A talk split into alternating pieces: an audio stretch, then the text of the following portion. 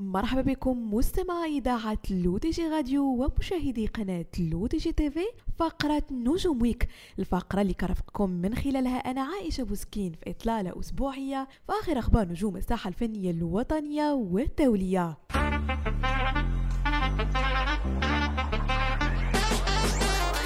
تحتفي مدينة الرباط بكونها عاصمة للثقافة الإفريقية وذلك من خلال إحياء السهرات الكبرى للرباط.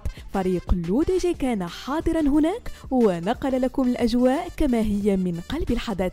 والبداية مع ملك الراي الشاب خالد والذي هزت بحاته أركان ساحة أويلام سويسي بالرباط. وذلك مساء يوم الخميس 22 شتنبر.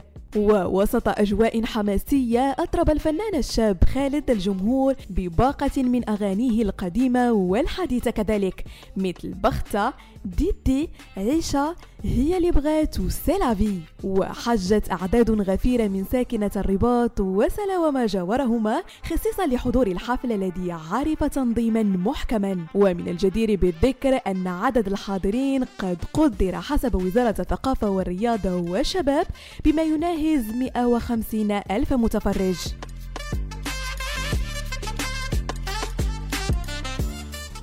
وفي نفس سياق les grands concerts de Rabat شاركت الفنانة المغربية الشابة منال بن شليخة في حفل الأمس بلوحات راقصة مميزة وذلك في إطار الاحتفال بالرباط عاصمة الثقافة الإفريقية. وفاجأت منال الجمهور بصعود ال rappeur المغربي Tagne ليؤدي معها ديو قلب تجرحه وتداويه كما أنها أدت بحزن كبير أغنية بابا إهداء لأبيها المتوفى الشيء الذي أثر في مشاعر مشاعر الجمهور.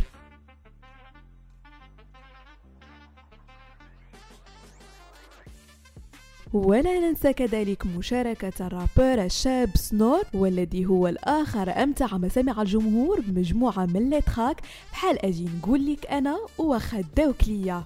وللتذكير ينتظركم اليوم على الساعة التاسعة مساء بفضاء OLM Souissi موعد مع الفائز بلو ديسك دور الرابر الجراندي توتو والفنانة النيجيرية Ayra Starr وأخيرا الديفا المغربية سميرة سعيد. فكونوا في الموعد.